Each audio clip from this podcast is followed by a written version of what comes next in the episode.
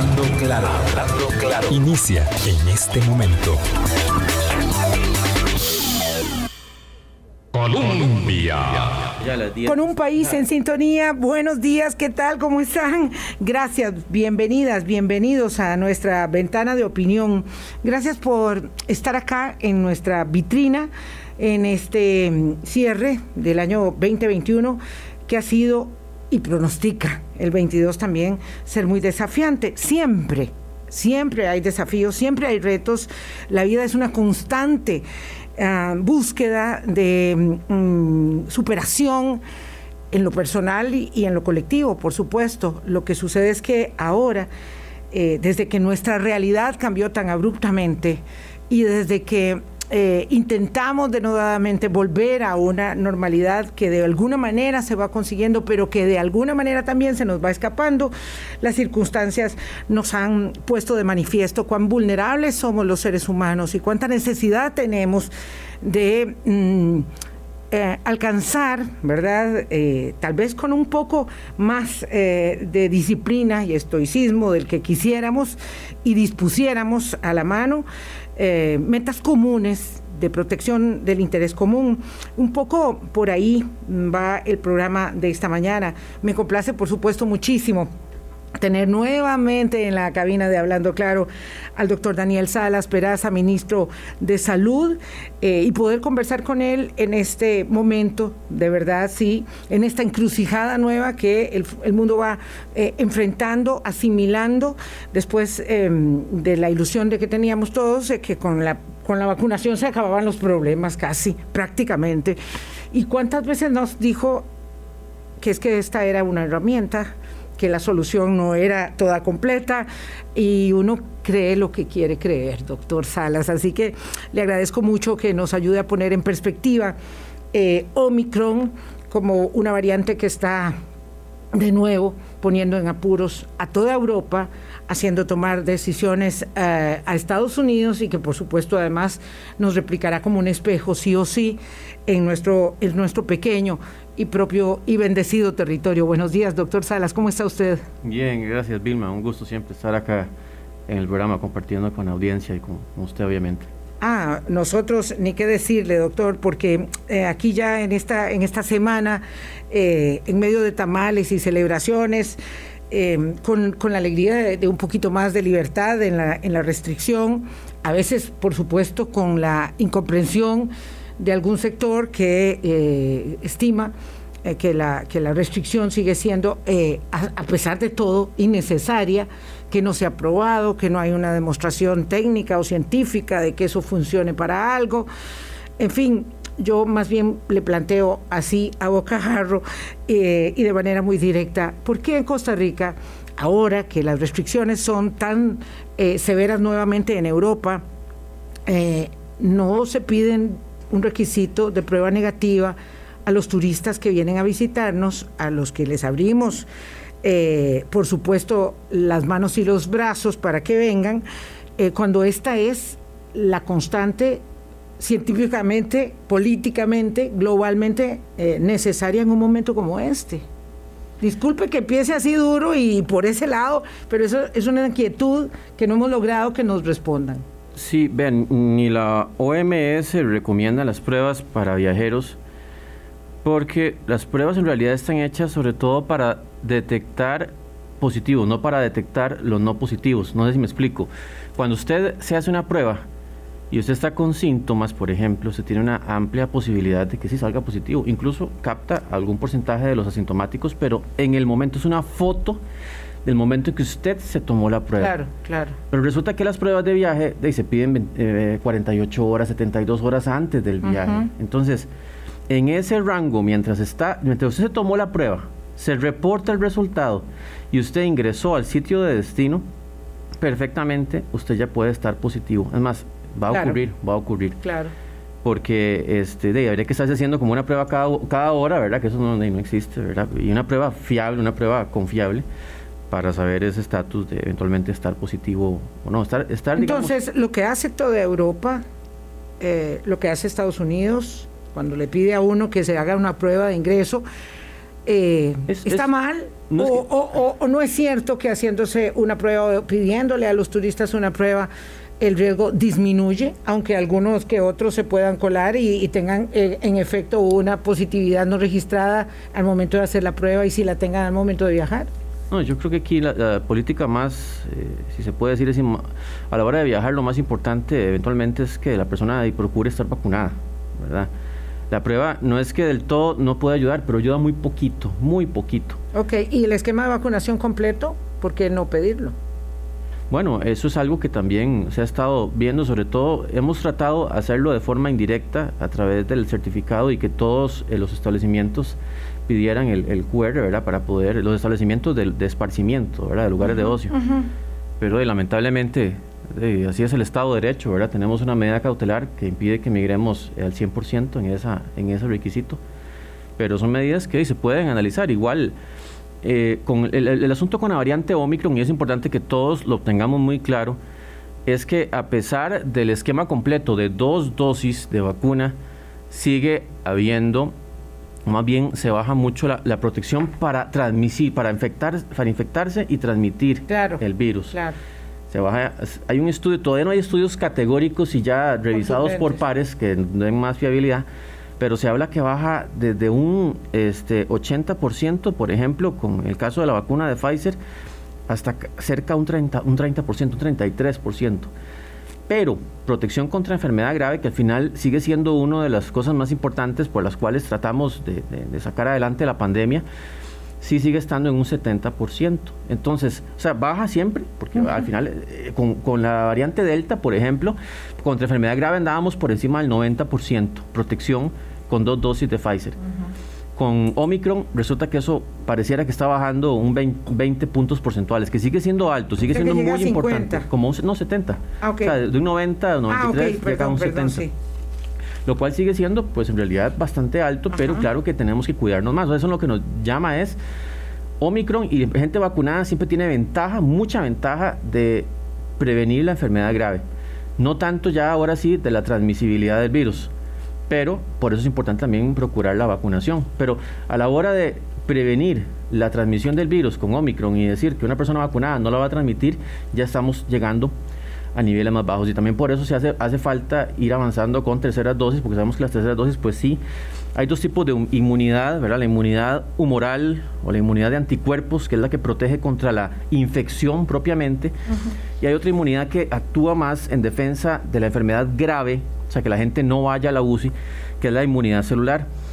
Y la inmunidad celular justamente con Omicron sigue estando fuerte, sigue estando fuerte. La inmunidad humoral esta es la que baja más, la que se, se, baja, ¿verdad? Que llega a niveles posiblemente hasta de 30%.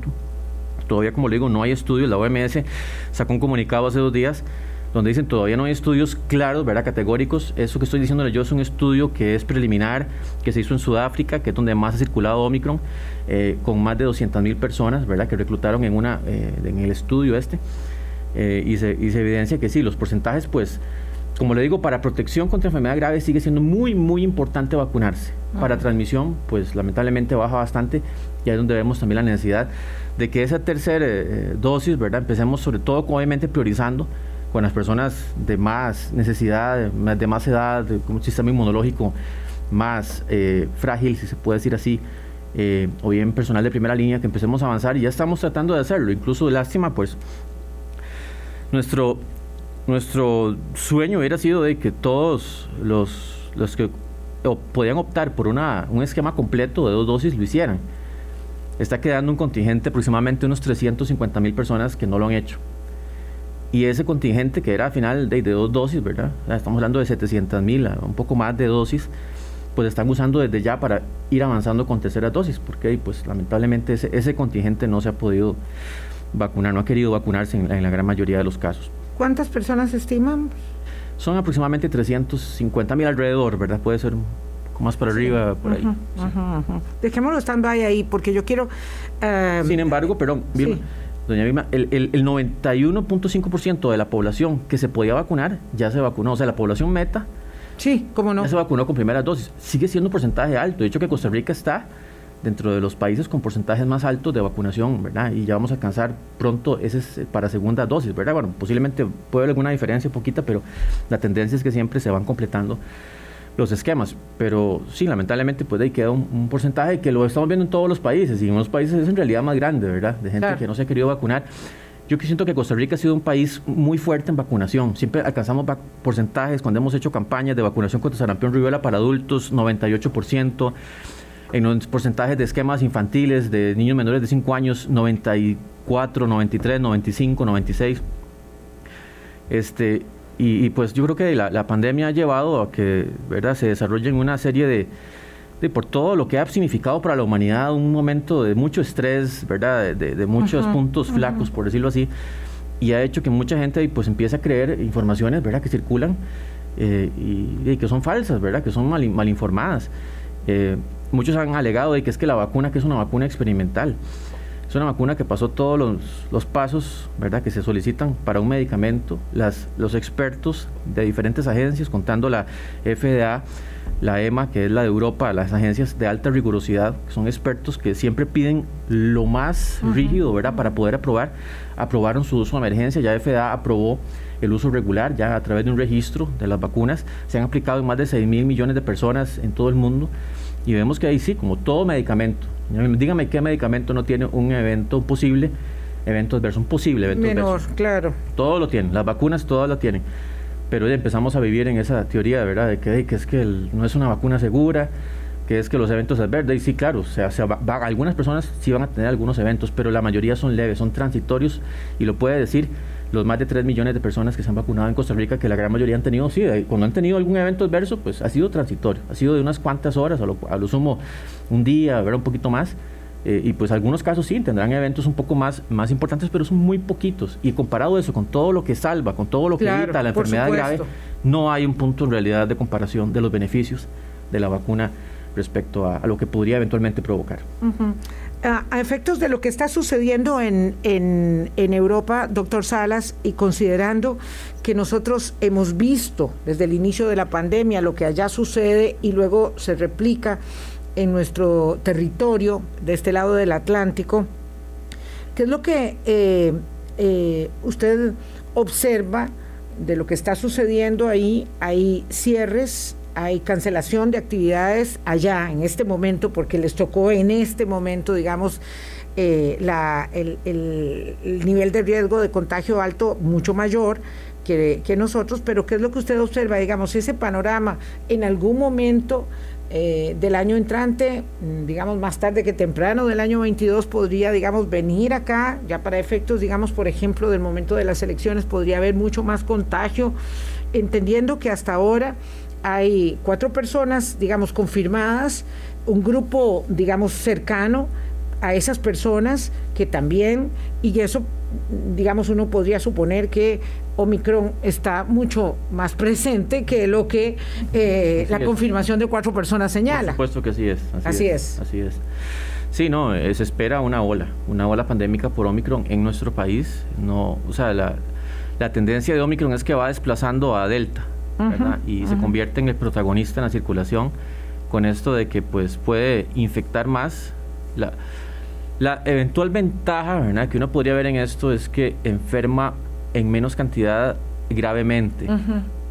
Entonces uno podría tener un número muy alto de contagios y no tanta presión en el sistema hospitalario. Al final de cuentas, entre todos los que se enferman de Omicron o se van a enfermar de Omicron, eh, los que están vacunados, como hablábamos, tienen una ventaja de un 70% aproximadamente, ¿verdad?, contra enfermedad grave, pero ahí siempre queda pues un porcentaje importante. Entonces, e, eso es lo, esa es el, digamos, la reserva que tenemos en este momento de que si empieza a circular pues muy fuerte, sí puede haber siempre un estrés hospitalario. Posiblemente no sea tan alto como lo tuvimos con Delta, eh, porque teníamos menos gente vacunada, ¿verdad? Principalmente, eh, pero y, también el porcentaje de protección de la gente vacunada pues era mayor contra enfermedad grave, pero con Omicron cambia la, situación, pero que va a haber una ola, pues sí, va a existir, y es parte de las dinámicas de la pandemia, doña porque mucha gente dice, es que tienen que de mantener cerrado todo siempre, y no se puede, el país ocupa respirar. Mucha gente dice, quiten todas las restricciones como que si ya no hubiera pandemia, no, seguimos en pandemia. Y es que eso es lo difícil, ¿verdad? Yo, yo creo que la humanidad a veces como que tenemos muy corta memoria. Ah, sí. Eh, Claro, porque uno lo que es traumático, digamos, este, lo que es difícil, lo que es doloroso, uno se remonta a sus recuerdos de pasado y casi todos ellos son los mejores que tuvo y lo demás lo va desechando. y claro, y hablábamos un poco de eso al inicio del programa, es que cuánta necesidad tenemos de dejar atrás esto que nos sorprendió de una manera tan abrupta y tan grosera para rompernos esa normalidad caótica en la que vivíamos. Nos puso contra las cuerdas y uno no quiere estar en un cuadrilátero siempre contra las cuerdas, no, ¿verdad? Uno es muy cansado. no, jamás. Pero eh, hay que llamar esa atención de que esa ola pandémica que viene por Omicron va a depender mucho y estamos en una época del año de, donde uno quiere celebrar, justamente donde uno quiere pues, reunirse con la gente querida pero va a depender muchísimo de la responsabilidad, el compromiso y tener la cabeza fría de que todavía estamos en pandemia, de que sí, estamos permitiendo más movilidad porque la economía tiene que activarse, porque la gente tiene que escapar de ese, de ese estrés mental, ¿verdad? De que no pueden verse, que no pueden reunirse. Pero hemos dicho, no hagan reuniones tampoco demasiado extensas. Es que no se trata esto de que hacer una fiesta, de que todo el sin mascarilla, en un lugar cerrado, a pesar de que están vacunados. Eso sería lo, de lo, pues, lo, no adecuado. Hemos dicho, celebremos responsablemente, busquemos lugares semiabiertos o con buena ventilación, que uno cierta que la brisa está corriendo, usando mascarilla, tratando de que si alguien va a comer algo y se quita la mascarilla, pues que casi no hable, que no esté hablando constantemente hay gente que pone música muy alta, entonces quita la mascarilla, ¡eh, mira, eh, fulanito! Y entonces, si está infectado, no sabe. Porque me da miedo que haya estado viendo mi reunión de anoche, doctor Salas. Este. bueno, al aire libre sí, pero claro, resulta inevitable comer y conversar, digo, porque claro, porque es que además es nuestra... Eh, naturaleza de socialización, comer y conversar, porque alrededor de la mesa se tejen esas conversaciones, claro. Eh, la música no y los gritos menos. Sí, porque ahí ya todavía se incrementa y sobre todo si estás en un lugar cerrado con mucha gente y la reunión duró mucho y ya comiste muchos bocadillos y te quitaste la mascarilla y ahí va a haber gente que va a estar con Omicron. Eh, y yo sé que aquí no se trata, no se trata de meter miedo jamás. yo, creo que aquí lo que hemos tratado de hacer es comunicar responsablemente. Esa es la información que tenemos, es la información que está demostrada por, por la ciencia. Y, no es para que tampoco vivan súper estresados en estas reuniones. Pero por lo menos entonces si van a, quitarse la mascarilla y estar hablando, ¿verdad? Que busquen ese espacio, ojalá lo más abierto posible y que sea un poco, o que guarden una distancia, que no estén así como a la, a la, pura par, ¿verdad? Como hablando, porque ahí todo eso va a incrementar obviamente el riesgo de transmisión. Y obviamente, si estamos hablando de gente de, pues, vacunada, sabemos que si se infecta de Omicron, el riesgo de enfermar gravemente pues va a ser mucho menor. Y eso son cosas que tenemos, lavarse las manos, recordar que la gente que está enfermita, que no vaya a esas actividades, ¿verdad? Mejor para no estar exponiendo a los demás. O que alguien que estuvo en contacto con alguien que estaba ahí, ¿verdad? Con, con, dolor de cuerpo, con, con moquillos, mejor no ¿verdad? Son cosas que uno diría, bueno, eso es lo ideal. Sabemos que al final el mundo se comporta muy diferente y lo yo, mucho por emociones. Estoy, yo estoy convencida que sí, que observar de los lineamientos, por ejemplo, nosotros aquí en Colombia, permítaseme, eh, eh, eh, como decíamos, bueno, alardear con esto. hemos tenido una condición de cuidado que yo, por ejemplo, no he dejado de venir a trabajar más que, no sé, las primeras dos semanas de la pandemia. Em, y hay asepsia entre un programa y el otro, hay distanciamiento, hay mascarilla, no hemos tenido un solo foco de contagio en toda la pandemia en esta emisora. Ni uno solo. Los felicito. Entonces, eso, eso implica, digamos, el cuidado de quienes, primero lo que no, los que no tienen que venir, pues que trabajen desde la casa, que hay varios en el sector administrativo. Los que tenemos que venir, que seamos rigurosos con, la, con las medidas. Y eso nos ha permitido continuar nuestra actividad de manera eh, permanente. Hemos convencido a algunos de nuestros invitados a que vuelvan a la presencialidad y eso nos hace muy felices porque no hay nada, doctor Salas, usted lo sabe porque ha hecho muchas entrevistas, que se compare con el momento de poder compartir aquí en una, en una conversación eh, que resulte ser espontánea, fluida, dinámica, etcétera, y que los patrocinadores también intervengan, porque si no estamos muy mal, 819, gracias a ellos aquí estamos con ustedes de camino a nuestros 15 años el próximo primero de febrero. Hablando claro. Colombia.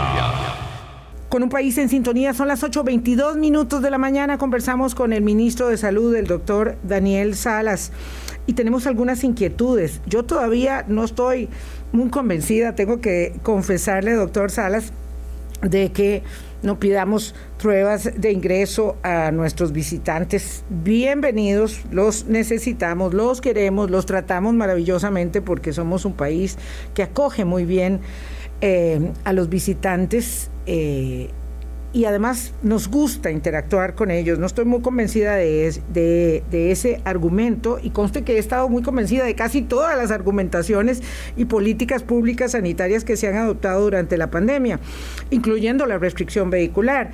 Ah, tampoco entiendo bien por qué nosotros eh, no aplicamos pruebas rápidas. Eh, el presidente Biden anunció anoche la distribución de 500 millones de pruebas rápidas para, para sus conciudadanos, eh, para tratar, digamos, de eh, mm, paliar en algo la diseminación de, de Omicron, porque el doctor Fauci dice que empezando nomás el año, esa será la variante predominante en ese vastísimo territorio. Ya, la tienen, en este eh, momento, en una semana, tienen más de 70% de predominancia de, Omicron. Bueno, y eso que yo había oído hace dos días que dijo que en enero, que a principios de año iba a ser la variante dominante. Ahora imagínense cómo esto corre, porque claro, es el tema de la alta contagiosidad que tiene esta, esta variante.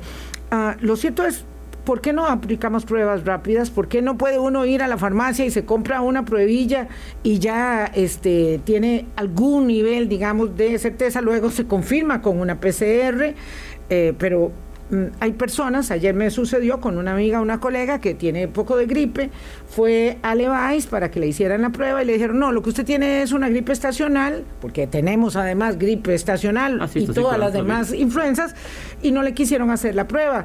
Y me decía ella ayer, es que ya no me quiero gastar otra vez la plata porque ya me había hecho una hace un mes porque tuve alguna duda, y claro, hay gente que ya está eh, un poco eh, necesitada de apoyo para más pruebas. ¿Por qué las pruebas rápidas no? Bueno, las pruebas rápidas tienen sus ventajas y sus desventajas. Eh, una de las desventajas más importantes es que pues son en realidad en general poco fiables. Hay pruebas que dicen en el papel que son un 90% confiables, pero resulta que esa confiabilidad depende mucho de la técnica de, toma y eso recuerda que quede, queda a mano de cada persona, depende mucho de la circulación, del grado de circulación del virus, y depende mucho también de la persona en qué momento del, del, del, de la preinfección o de la infección propiamente se está tomando la prueba. Entonces sí, vieras, viera doña Vilma, que cuando usted, por ejemplo, no está con síntomas, usted hace una prueba de esas, de, está tirando casi que un 50% ¿verdad? de probabilidades de que o pegue o no pegue el diagnóstico. Entonces también usted se va tranquilo diciendo, no, yo no estoy infectado. Y me voy tranquilo a una actividad. Es un falso espejo, puede serlo. De, por eso le digo, en el escenario más ideal, donde usted se tomó bien la prueba, donde la circulación del virus está alta, donde usted eventualmente estuvo en contacto con alguien o está con síntomas, usted puede tener ahí un, rango más alto de probabilidad. Pero recordemos que esto va a ser para toda la población y las condiciones y la, el mix, ¿verdad? la mezcla de posibilidades va a ser eh, de muy heterogénea, ¿verdad? Muy, muy, muy alta. Entonces, ahí justamente se dan escenarios de que la prueba justamente pues va a, ser muy bajo, muy baja la confiabilidad.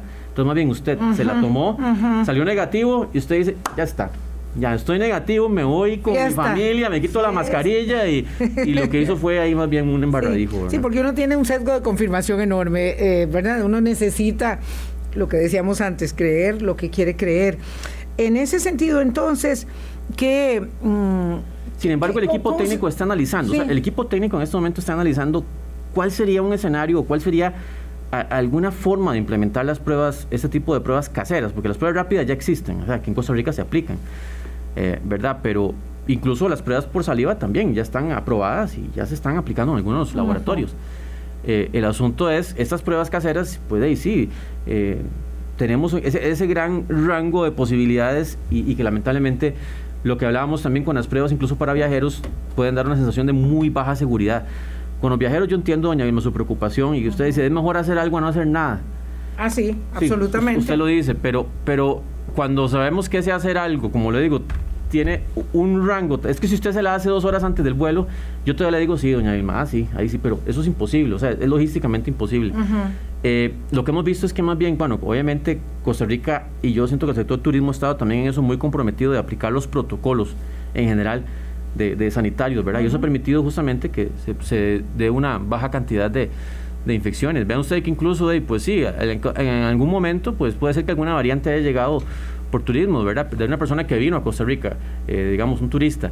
Pero vea que incluso en esto, no estamos diciendo que ese sea el, caso índice, el caso primero, pero vea que incluso más bien fue una familia que fue, ¿verdad? Fuera del país y que más bien eh, ingresó, ¿verdad? Y, trajo el virus. Pero en esto, es que las posibilidades, digamos, de minimizar las infecciones con, con solamente pruebas negativas, cuando usted, la importancia de las pruebas, usted tiene a alguien positivo, usted sabe que sí está positivo. esa es en realidad la ganancia, porque en ese momento usted le está haciendo el examen y está diciendo, sí, está en ese momento en, eh, con, el virus, ¿verdad? Pero si sale negativo y más las pruebas caseras, y la PCR sube, es la mejor de todas, pero incluso la de antígenos, si usted ve que si usted sale negativo, ¿verdad? Eso no es una una prueba que tenga un alto rango, ¿verdad? El antígeno que ya incluso se usa en Costa Rica. Sí, cómo no. Siempre nosotros mandamos, si, hay una alta sospecha, ¿verdad? Un asunto, mandamos a hacer una PCR para estar tranquilo. Si sale positivo con un antígeno, usted sabe que ya está positivo, ya no hay que hacer ninguna otra prueba. Pero con antígeno, incluso usted le hace y sale negativo, y hay razones, ¿verdad? Obviamente, para creer que, que sí y que puede estar positivo, hay que hacer una PCR para estar tranquilo. A estas alturas, digamos, de la pandemia, de la expertise eh, del manejo que han adquirido nuestros cuerpos de atención eh, primaria y, clínica y hospitalaria, eh, uno podría decir que si uno llega a una clínica como mi colega y dice que tiene un resfrío, unos síntomas así y unos síntomas así, es, es, altamente confiable que le digan, no, usted tiene gripe estacional, no se preocupe, váyase para su casa, espérese un par de días, le dijeron espérese tres días, a ese momento ya se supone que no tiene nada y si no vuelve, mientras tanto, tranquila en su casa. Claro, tranquila en su casa. Tampoco le dijeron haga, haga fiesta porque no, no, debe tener. la pregunta va en el sentido de si nosotros podemos confiar que ya, digamos, a ojo, eh, en un servicio de atención primaria le digan a uno, no, no, esto, lo suyo no, no, no pareciera ser COVID, mejor tranquilo, es una gripe estacional, porque hay mucha gripe. Bueno, pues en eso, claro que uno diría que en estos momentos la vigilancia tiene que estar muy agudizada, tratando de captar todos los posibles casos. Yo, creo que en eso, pues igual tenemos reuniones y veremos cómo está funcionando esto. Igual tratamos de hacer supervisiones, ¿verdad? Para ver qué se está aplicando, porque lo importante es que se apliquen los lineamientos. Para, para esto no es que el doctor se le ocurre o que. No, hay un lineamiento de vigilancia eh, del SARS-CoV-2, de vigilancia epidemiológica que se ha venido actualizando, ya va, bueno, no sé, por la versión casi 30 o no sé cuál va, ya hemos hecho muchas iteraciones, pero eso está desde el inicio, desde antes de que ingresara el virus, tenemos lo que se llama una definición de caso. Esa definición de caso, que va mucho de lo que dice también la Organización Mundial de la Salud, ¿verdad? Y ahí la vamos adaptando, es la que nos dice cuáles son las características que yo tengo que considerar en alguien que tengo enfrente para saber si le tengo que enviar o no la prueba. Eh, pueden haber muchos casos, y yo no quiero aquí entrar en, en, particularidades de un caso en específico, pero sí lo que le puedo decir a la población y a los servicios de salud es que deberíamos estar muy agudos tratando de captar, ¿verdad? En este momento que más bien hay baja circulación, tratar de captar al máximo posible los eh, sospechosos que se presenten, ¿verdad? Pues no hay una, una limitación de uso de prueba. No, no, no, no, no hay. Es que mejor no gasto la prueba con usted que parece que tiene cuatro mocos y mejor me la guardo para otro. No, señora. En Entonces, ella puede exigir, hablo de mi colega, mire, por favor hágame la prueba, tengo derecho a que me haga una prueba porque no estoy segura. Si coincide lo que ella está presentando con lo que está en el lineamiento de vigilancia, que está en la página del Ministerio de Salud y de la Caja, es un documento de amplia circulación, tienen que hacer la prueba. O sea, ella puede exigir que le hagan la prueba porque está presentando eh, ese cuadro. Espero que esté oyendo y si no, ya la llamo apenas termine el programa. Em, mi colega Álvaro Murillo quiere terciar porque no viene los martes y los jueves y está eh, pegado eh, oreja a radio. Dice que esto de las pruebas le da, le recuerda un poco aquello de cuando al inicio decíamos, bueno, es que la gente todavía no sabe usar mascarillas y después, no, sí hay que usar mascarillas. Como usted decía que esto lo está revisando la comisión Puede ser que entonces eventualmente tengamos que aprender todos aplicarnos correctamente una prueba rápida como se ha hecho en otros en otros países, como se hace en otros países. Sí, eso el grupo técnico lo está analizando y ahí hay gente de la Universidad de Costa Rica, expertos, de virólogos, del INCIENSA, del, del Ministerio de Salud de la CA es un grupo bastante sólido, yo diría, con gente de mucho peso, ¿verdad? Y que están viendo qué posibilidades, en qué escenarios eventualmente podríamos usar las pruebas rápidas. Y yo sé que yo espero que ya lo tengan antes de que finalice el año, ¿verdad? Ese, esa, ese criterio para ver, bueno, las vamos a aplicar de esta forma. vamos a utilizarlas para esto. Perfecto. Sí, eh, una percepción o una visión no, no, no no, digamos, eh, no bien intencionada del asunto, señala que hay un acuerpamiento para laboratorios y microbiólogos en este, en este tema. Sí, en eso pues uno siempre tiene que entender también eso de la fiabilidad de las pruebas. No es lo mismo una prueba, yo, yo sé que van a decir, bueno, pero son pruebas rápidas, sí, son pruebas rápidas, son pruebas caseras, pero no es lo mismo también la fiabilidad que tiene, por ejemplo, una prueba de tamizaje, se puede decir, de, embarazo, ¿verdad?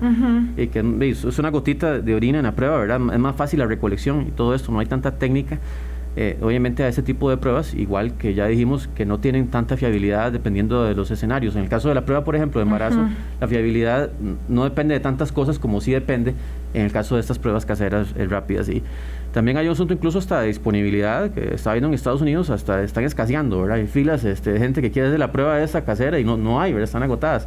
Sí. Este, entonces también hay que tomar todas esas cosas en cuenta pero yo creo que, bueno, como le digo, el grupo técnico, que es un grupo que muy respetado y que ha estado acompañándonos toda la pandemia, ver, haciendo estos lineamientos, actualizándolos. ¿Hablamos de la Comisión este Nacional de Vacunación y Epidemiología o de otro grupo de acompañamiento? Porque hay muchos grupos de asesoramiento. Ese grupo, no, no es la Comisión de Vacunas, es un grupo interinstitucional que ha ah, acompañado la elaboración y la modificación de los lineamientos de vigilancia del virus en, todos estos casi dos años. No tiene idea la cantidad de consultas que hay.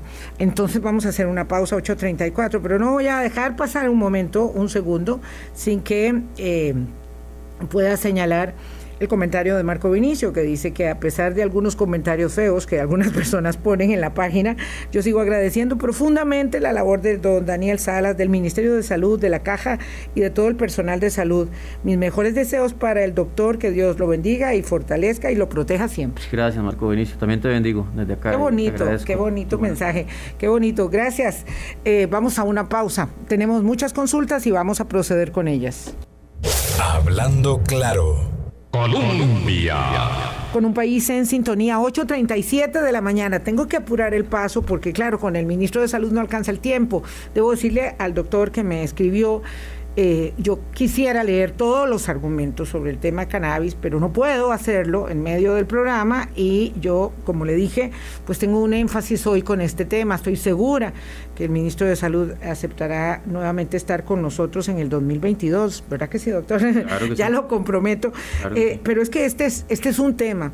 Y aunque algunas personas estiman, muy pocas, que ya hay mucha información al respecto, lo cierto es que cuando se trata de un virus nuevo, de una nueva enfermedad que se estudia todo en tiempo real, doctor, todos los días tenemos información novedosa que compartir, dudas que aclarar. Por ejemplo, eh, mi colega eh, Lorena Bogantes pregunta que cómo va el proceso para traer algunos de los medicamentos antivirales, por ejemplo las pastillas de Pfizer, las de Merck and Dom, que ya tienen recomendación de la, DF, eh, de la FDA o el medicamento de AstraZeneca. ¿Es posible que tengamos medicamentos antivirales en Costa Rica prontamente, doctor? Cuando el, proceso regulatorio siempre es un dolor, pero me imagino que la inscripción ahí se puede favorecer con lineamientos de la pandemia. Sí, claro, así es. Eh, cuando ya un medicamento demuestra que tiene una superioridad en el manejo del COVID, ¿verdad? Bastante importante. Entonces ahí sí ya podemos considerarlo. Hay un grupo en realidad técnico también que está analizando toda la información, toda la evidencia. Y cuando un medicamento inmediatamente entra en ese perfil, ya de que la evidencia científica dice, sí, vale la pena, es un medicamento que realmente vale la pena, claro que se aprueba y, se tratará de, traer, ¿verdad? Pero eh, hay medicamentos que igual resulta que en las fases ¿verdad? previas pues tal vez tienen un perfil que pareciera que va a ser mejor, pero a la hora ya del último ensayo, ¿verdad? resulta que no era lo que se esperaba. Entonces en eso también hay que ser eh, pues analíticos, ¿verdad? De ver qué es lo que está resultando de los ensayos, de las pruebas y sí, el, el que demuestre ya, ¿verdad? Y que sabemos que sí, que tiene una evidencia importante de que sí es un medicamento que va a, verdaderamente a cambiar las condiciones de abordaje de los pacientes, pues claro que haremos todos los esfuerzos por, conseguirlo y, aplicarlo en nuestro país. Sí, es difícil de verdad, porque además, eh, como se lo decía yo a alguien ayer, es que esto no es un acto de fe, eh, pero, digamos, el manejo de la pandemia, eh, como todo, puede estar sujeto a mejoramiento, pero el manejo de la pandemia en términos generales ha sido acertado eh, respecto de las decisiones de política sanitaria pública que se han ido adoptando y ello, digamos, eh, obviamente no estamos en, en marzo, eh, cuando se iniciaron los primeros casos el 6 de marzo del, del 20, eh, ello nos podría indicar que podemos confiar en las decisiones de política pública que usted encabeza y todos los equipos que lo acompañan para tomar esas decisiones eh, y un poco atemperar nuestras ansias, porque claro, quisiéramos todas las soluciones ya.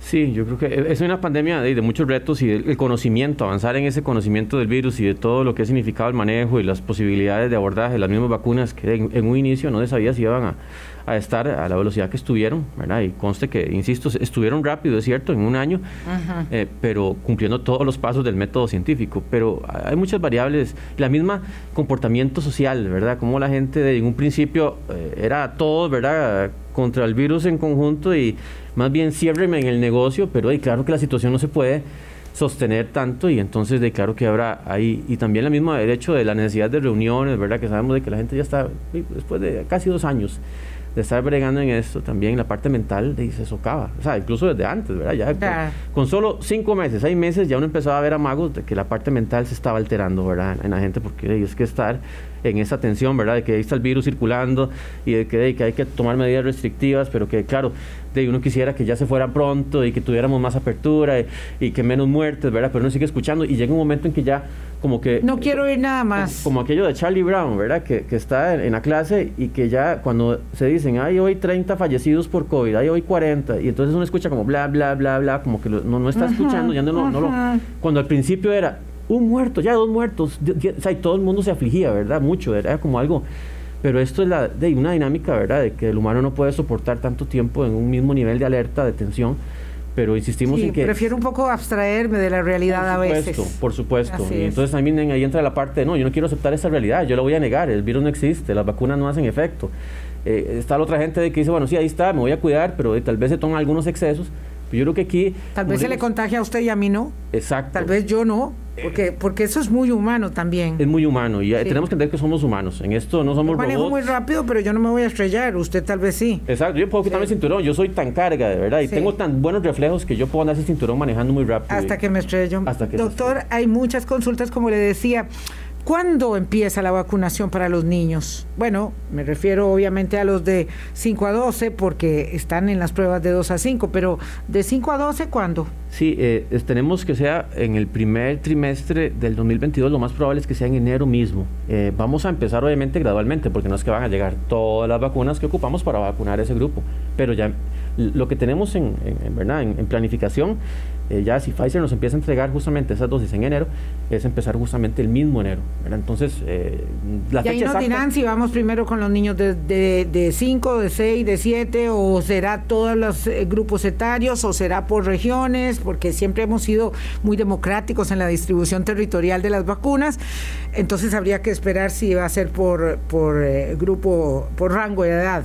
Sí, todavía eso está por definirse. Lo que sí es importante indicar es que, claro, que se va a aprovechar mucho el programa del escenario escolar, de salud escolar, para avanzar también en esto y pues también es más complicado como que estar haciendo muchas visitas a los mismos centros entonces todo eso tiene que tomar en cuenta pero claro que ya se está analizando cómo se va. Tenemos una gran expertise ya en el establecimiento. Ya lo teníamos como un país que tiene un control epidemiológico tan bueno pero esto ya se ha ido afinando verdad eh, algunos querían, ¿verdad?, a, empujón y a grito y a, y, a, prejuicio que las cosas caminaran, pero se ha ido afinando la maquinaria tal como debía haberse hecho eso con la disponibilidad mayor de vacunas, la mayor eh, capacidad evidentemente de atención, en fin, ya eh, esto está como una máquina muy bien lubricada. Sí, ya ha habido muchas, eh, digamos, oportunidades de ir mejorando los mecanismos, el trabajo que se ha hecho con el sector privado, ¿verdad?, que nos ha dado eh, de eh, lugares estratégicos y organizaciones no gubernamentales también, o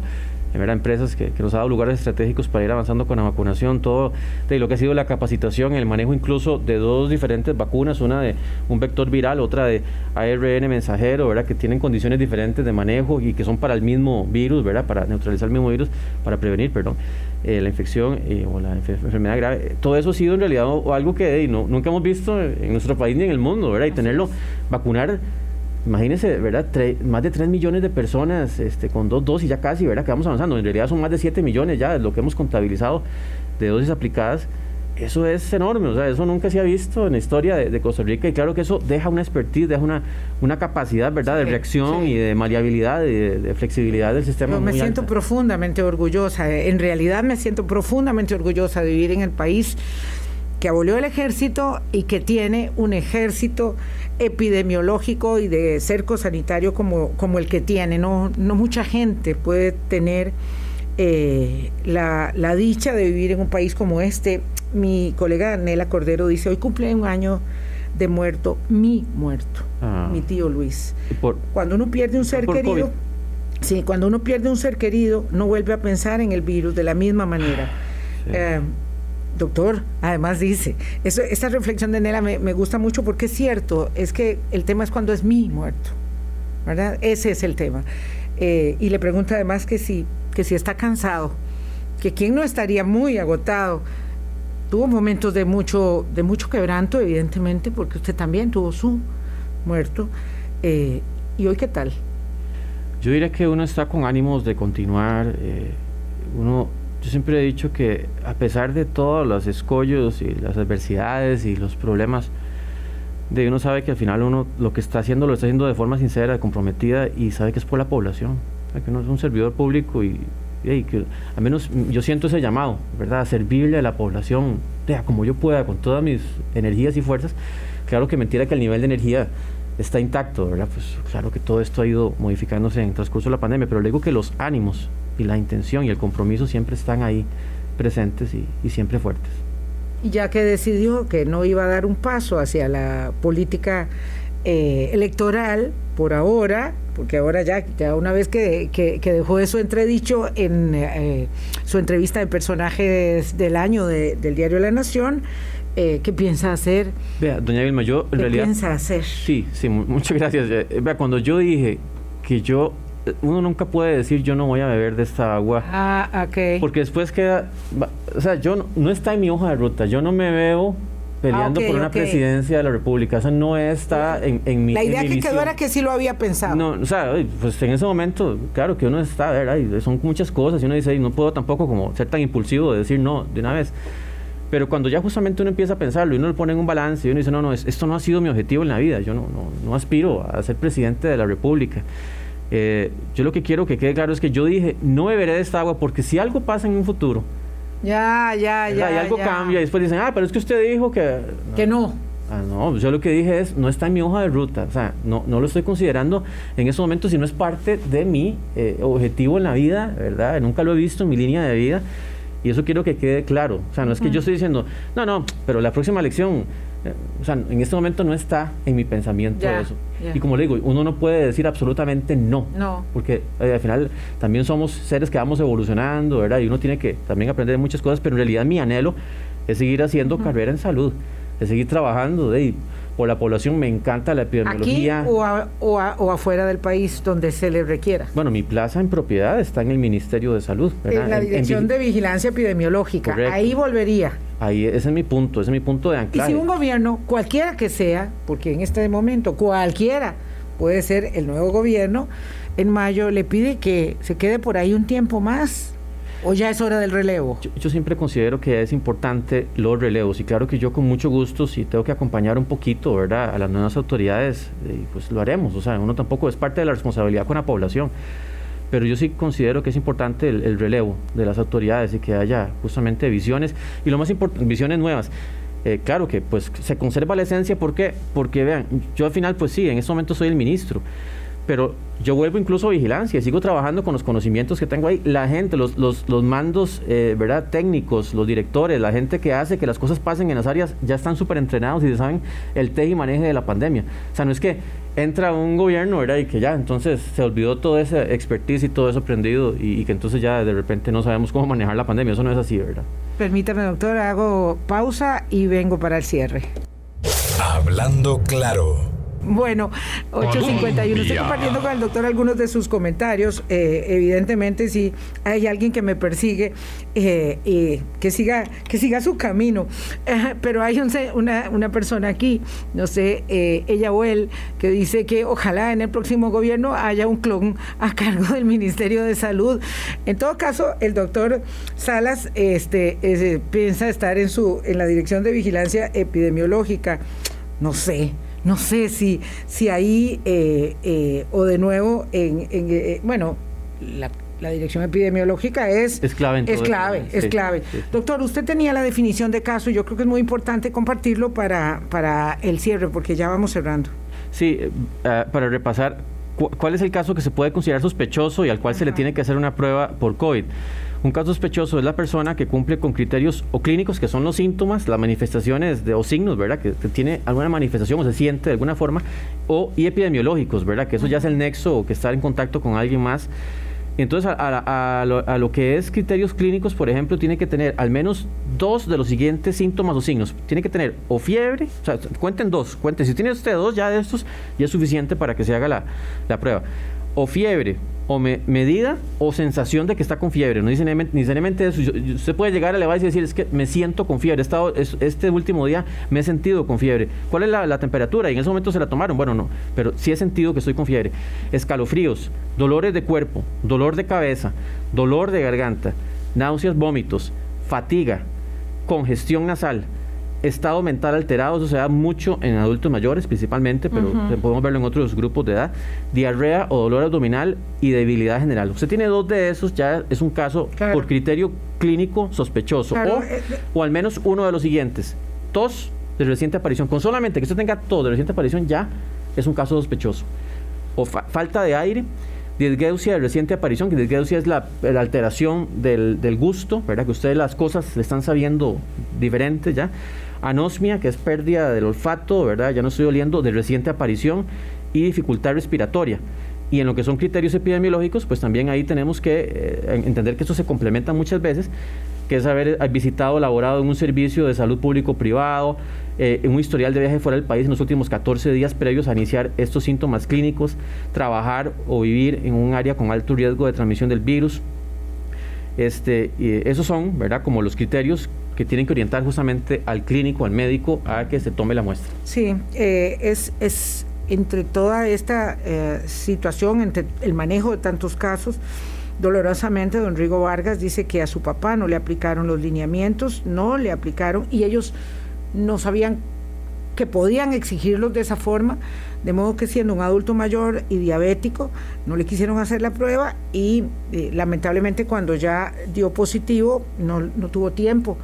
Eh, en Seaco falleció, es muy doloroso eh, y, ciertamente uno tiene derecho a exigir que esos lineamientos se le, voy a tomar la dirección eh, de la página para poder hacerlo es salud.geo.cr en, donde la puedo encontrar el lineamiento para compartirlo con los oyentes sí está en www.ministerio de salud ministerio de salud todo de gobierno.cr hay un buscador de salud y ahí le ponen en el buscador eh, lineamientos, vigilancia, ¿verdad? O vigilancia, y ahí sale, en los primeros documentos va a salir. Eh, siempre entendiendo, ¿verdad? Que tenemos que, pues obviamente, o sea, exigir y si, la, si cumple con la definición y no le quieren hacer la prueba, vaya a la Contraloría de Servicios Salaria y, y, diga, bueno, vea, yo estoy con esto, aquí está el lineamiento, de, o sea, ¿qué es lo que está pasando? No es lo ideal, o sea, eso no es lo que se busca. Lo que se busca es que más bien seamos proactivos en esa toma de muestra a don Julio y a todas las personas, a Alexis, a don Oscar, a don Mario y a todas las personas que han escrito, que no tengo sus nombres porque tengo solo sus terminaciones telefónicas y que le mandan saludos al doctor, eh, pues puedo eh, advertir eh, que, que los valora y que, los aprecia y con ello le pido por favor, robándome un minuto eh, del tiempo, eh, que nos dé su último, su último saludo de Navidad aquí en Hablando Claro. Yo el mensaje y agradecer mucho de a la población que se sigue cuidando. Yo creo que tenemos, sigue, seguimos teniendo un reto que ha sido muy cansado pero cuidarnos en estas fiestas, en estas épocas, se hace sumamente importante, más con la Omicron ya presente. Así que lo que ya ustedes saben, lavarse las manos frecuentemente, el uso correcto de la mascarilla, no lo usen con la nariz destapada, úsenla cubriendo la nariz y la boca, que si ya estuvo siete horas, seis horas con la misma mascarilla, cámbienla. este, eso de lugares ventilados, semiabiertos, va a ser sumamente importante. La gente que esté con síntomas, por favor, aunque no se haya hecho la prueba, no, no vaya a lugares donde haya más gente para que eventualmente los va a contagiar. Creo que esas son sumamente cosas muy, muy importantes que tenemos que tenerlas muy en cuenta y que pueden marcar una gran diferencia en estas fiestas. Desearles a todos de que, disfruten con sus seres queridos, siendo responsables y que, que ojalá que esta siguiente ola pues podamos, eh, con esa responsabilidad que presentemos, que no vaya a ser un reto adicional para el sistema de salud un reto muy importante, porque siempre el reto está, pero un reto, digamos, de sobredimensiones, sobre todo a nivel de carga hospitalaria y, a nivel de letalidad muerte. Le agradezco profundamente que haya compartido con nosotros en la mesa de Hablando Claro nuevamente, doctor. Le deseo lo mejor, por supuesto, en, esta, en este tiempo y que pueda descansar un poquito. Muchas gracias, David. Gracias a ustedes, amigas y amigos. Hasta mañana. Pásenla bien, cuídense mucho. Hablando Claro, Hablando Claro.